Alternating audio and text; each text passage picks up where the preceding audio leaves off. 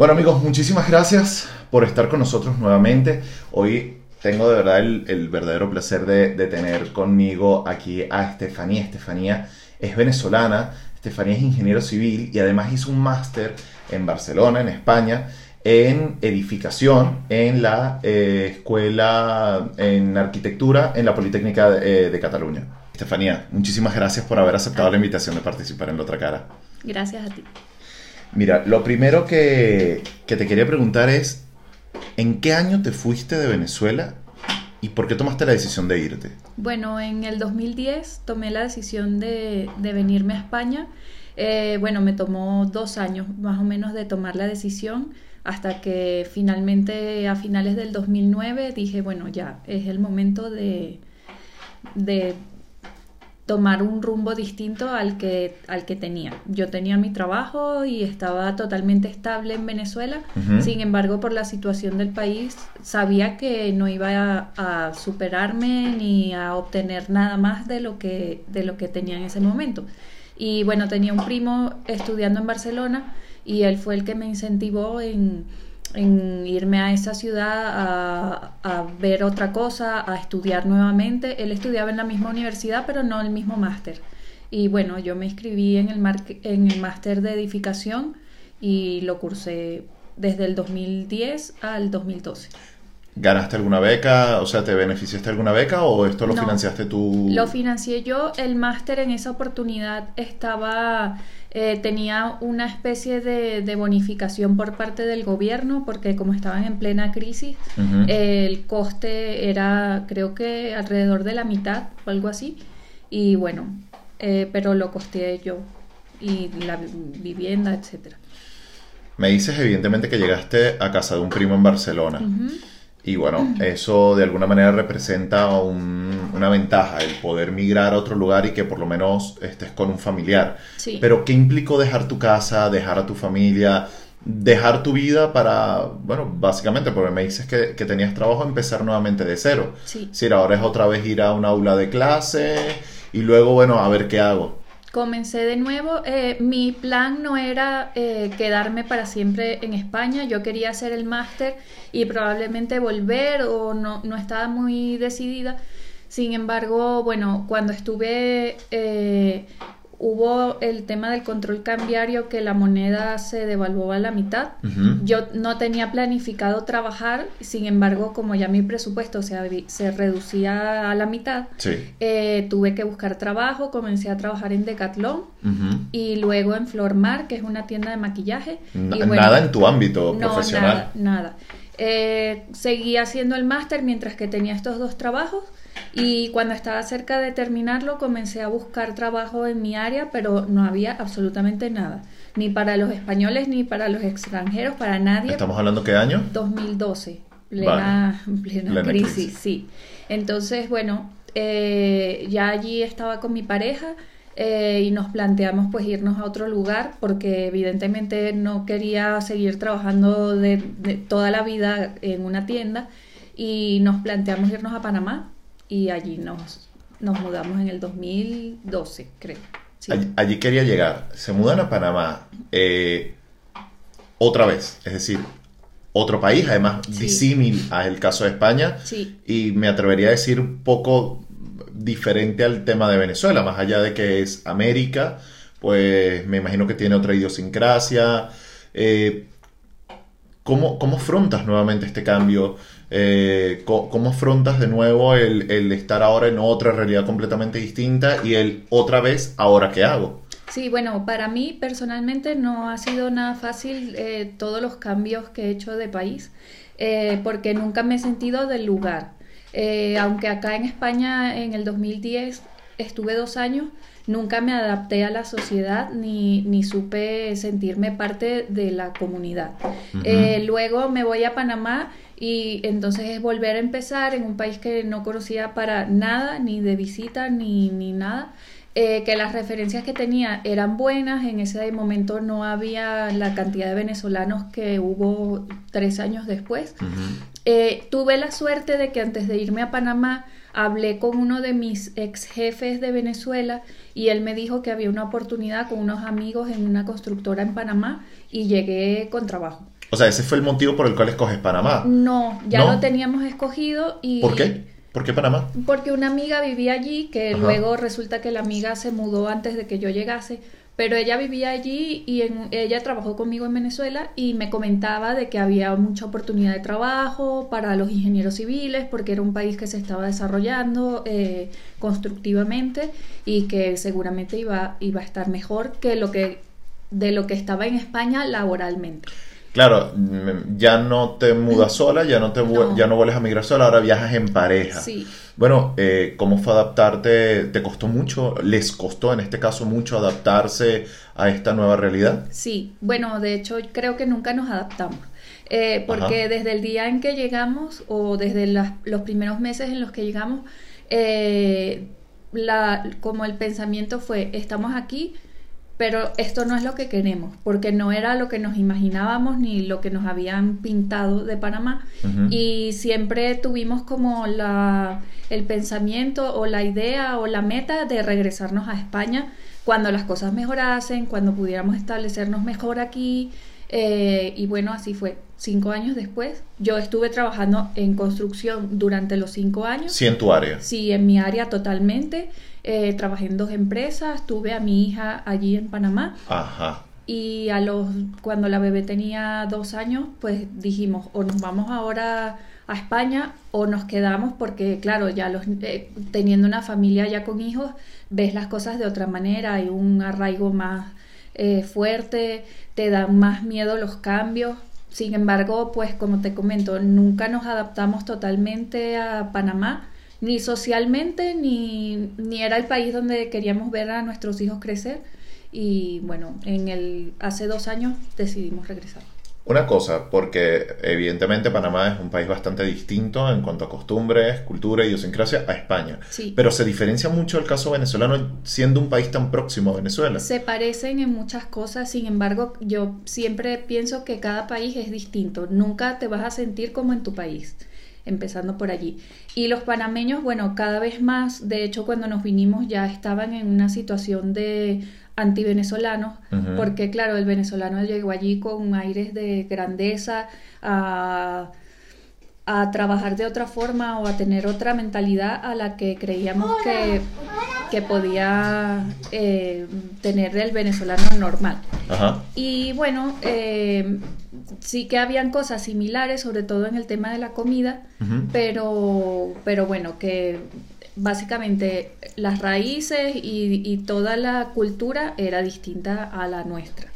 Entonces, bueno, como te digo, nunca me sentí adaptada, por más que tenía más similitud en cuanto a la comida, en cuanto a que veías más venezolanos allí que, que acá en España, eh, no estás en tu, en tu área, pues no estás en tu país, no estás en tu entorno. Bueno, eh, de todas maneras, cuando escuchen otras cosas es que estamos en casa de Estefanía y evidentemente, bueno, el tema familiar, pues yo, creo que además el valor agregado de el, valor agregado de esta entrevista, pues es que estamos aquí con toda la familia y eso también deja un poco más eh, eh, en evidencia el, testimonio de, de, nuestra invitada. Ahora, una cosa, tengo entendido que tú tienes doble nacionalidad. Sí. Soy italiana y venezolana. ¿Tiene ventajas viajar, eh, migrar con doble nacionalidad? Totalmente. Sí. Cuando estuve aquí en España, bueno, en las dos oportunidades en las que me he venido, eh, llegué como una española más. Eh, quizás en el, en el ámbito laboral siempre te ven como una extranjera, pero tienes todas las ventajas o, la, o, o, o, laboralmente te, manejas igual que un español. Y en Panamá también, porque Italia y Panamá tienen un convenio desde hace muchísimos años eh, y tenía residencia permanente. Ah. Entonces nunca tuve ese, claro, eh, hay que hacer un trámite, hacer unos pagos, abogados, etcétera, pero tenía esa ventaja de que nunca estuve ni legal ni tuve que hacer un trámite más allá de, de poner como las cosas en regla, mi DNI, etcétera. Claro que en el caso de otra persona, pues implica unos procesos burocráticos y administrativos mucho más complejos y inclusive largos en el tiempo, ¿no? correcto. Pero eh, los trámites sí que fueron un poco largos, pero, pero tampoco más allá de lo normal. Ahora, eh, ya me anticipaste que evidentemente no había una plena adaptación al tema, al tema mm, panameño. Regresa nuevamente a España. Sí, regresamos a España. Yo no tenía planificado eh, trabajar eh, originalmente porque mi esposo, eh, bueno, él tiene un trabajo estable, trabaja por internet a, una empresa de Estados Unidos y es mucho más fácil, claro, movernos y, tener una estabilidad.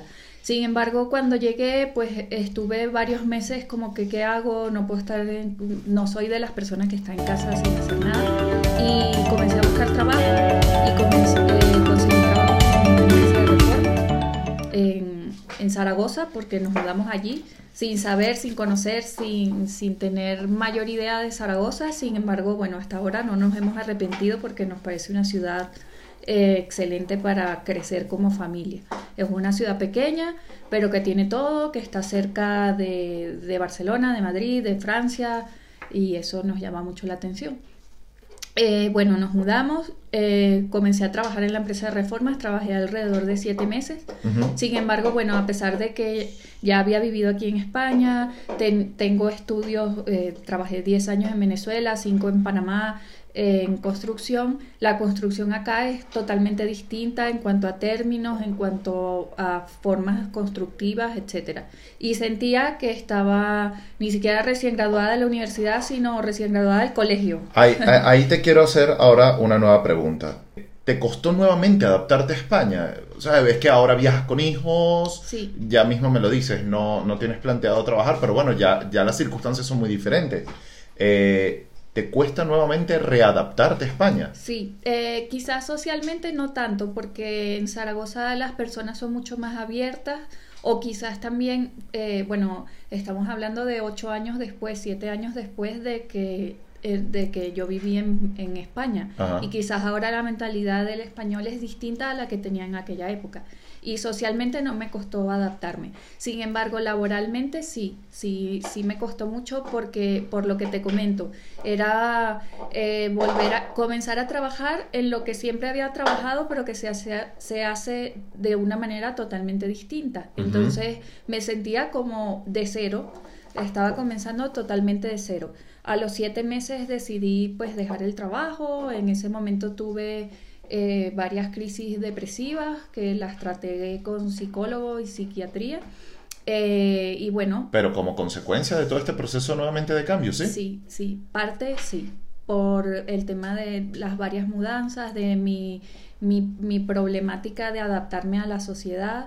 Eh, y bueno, pues poco a poco fui saliendo de esto, fui sintiéndome no una más, porque siempre pienso que el extranjero nunca es parte de la sociedad, pero sin embargo ya no siento lo que sentía en ese momento de, de, vergüenza o de, em, no sé, de que, me, de que me veían distinta y eso pues me, me, daba muchos problemas a la hora de hablar, de comunicarme con las madres de los compañeros de los niños, etc. ¿Qué elementos podrías destacar que son determinantes para la integración en una nueva sociedad? Bueno, el aceptarte como diferente, y el que las diferencias no son malas eh, ni son buenas, sino que son tu realidad y que la otra persona, eh, al igual de que tú, las recibe, recibes la otra cultura a los españoles o a los extranjeros que viven acá, eh, habrá unos que están abiertos a recibir culturas nuevas y hay otros que no. Entonces, al, al tú sentirte que aceptar tus diferencias, puedes mostrarlas tal y como eres, sin vergüenza, sin, sin miedo a que te acepten o no. Y por ejemplo, te has encargado a lo mejor de, mm, promocionar, de, difundir, por ejemplo, elementos de la cultura venezolana, gastronómicos, musicales, culturales. ¿De alguna manera ha habido ese intercambio con personas de parte tuya, con personas de aquí de España? Sí, bueno, eh, normalmente intento eh, hablar, ah, siento que la diferencia de hace algún tiempo ahora en cuanto a mi adaptación es que ahora hablo con mis, con mis palabras y, las explico. Oye, que en Venezuela se dice así, que en Venezuela se come esto, que en Venezuela se hace aquí. Pero también has asumido, evidentemente, frases y, expresiones de, aquí, ¿no? O sea, que hay ahora ese sincretismo. Sí, eh, sin querer, eh, muchas palabras ya las, las hablo como las pronuncian aquí, como las dicen aquí. Hay veces que es para que me entiendan Y hay otras que porque simplemente uno se va adaptando, eso es... Eh, no lo puedes evitar. Sí que he comentado con un par de personas de, nuestra comida y, hemos, eh, sobre todo en Francia, que hemos ido un par de veces, hemos compartido las arepas, eh, sí. ¿Se quedan en España o ven posible en un futuro nuevamente cambiarse de país? Mm, quisiéramos quedarnos en España, sí, porque nos hemos adaptado, porque los niños están creciendo aquí y bueno, ya el tiempo dirá, no sabemos. eh, pero sí tenemos planes como de, asentarnos aquí. Yo sé que ya has adelantado algunas cosas, pero ahora te lo pregunto concretamente. ¿Es más fácil acceder al empleo en Panamá o en España, comparativamente según tu experiencia? Según mi experiencia, eh, siempre depende de qué empleo, pero creo que acá en España es más sencillo eh, que te acepten laboralmente a que en Panamá en cualquier empleo. Que yo no conseguí trabajo en construcción en esa época, sin embargo conseguí dos trabajos en hostelería y, en, una tienda. Entonces, eh, creo que es más sencillo el, entrar en el campo laboral, laboral aquí que en Panamá. ¿Tendrías algún consejo, algún tip eh, para alguien que esté próximo a migrar o que haya migrado muy recientemente? Pues mi consejo sería que, que sean realistas de que somos diferentes, pero que el ser distinto o el adaptarse a un país eh, no está mal ni está bien, sino que tengan la convicción y, que, y la firmeza de que son venezolanos, de no perder nuestra cultura, y, y pero de tener claro de que, de que nunca vamos a ser parte de la sociedad. Sin embargo, de que no nos dé vergüenza el de dónde venimos, nuestras palabras, nuestra cultura y tratemos como no de pasar desapercibidos, pero tampoco de integrarse, pues. de integrarnos eh, relajadamente. ¿Te arrepientes de alguna de tus decisiones de, haber, de haberte desplazado a, otro, a otros lugares? Hay veces en los que pienso y digo, bueno, si me hubiese quedado en el 2010 y no me hubiera ido, en el 2012 y no me hubiera ido a Panamá, pero siempre pienso que las cosas ocurren por algo y por algo tuve que ir allí. Quizás esos cinco años de trabajar en mi carrera me han servido muchísimo. Allí tuve a mi hija eh, y bueno, son experiencias. ¿Consideras que te ha enriquecido el hecho de haber conocido otras realidades? Sí, totalmente. No, la Estefanía de hoy no es ni remotamente la misma de 2010 cuando llegó a Barcelona. Para nada, para nada. Estefanía, muchísimas gracias. Bueno, pues por haber compartido tu historia, por haber compartido un poco tus anécdotas y bueno, inclusive este conocimiento ahora nuevo que tienes, producto de todo, de todas estas vivencias. Sí. Y bueno, muchísimas gracias a ustedes por acompañarnos, por seguir interesándose en este proyecto y por seguir interesándose en historias como la de ella y como la de todos los invitados que, siguen pasando por esta cámara y por estos micrófonos que dejan testimonio de, bueno, de, de, lo, de, lo muy variada que son las experiencias a la hora de emigrar. Muchas gracias por estar con nosotros. Adiós.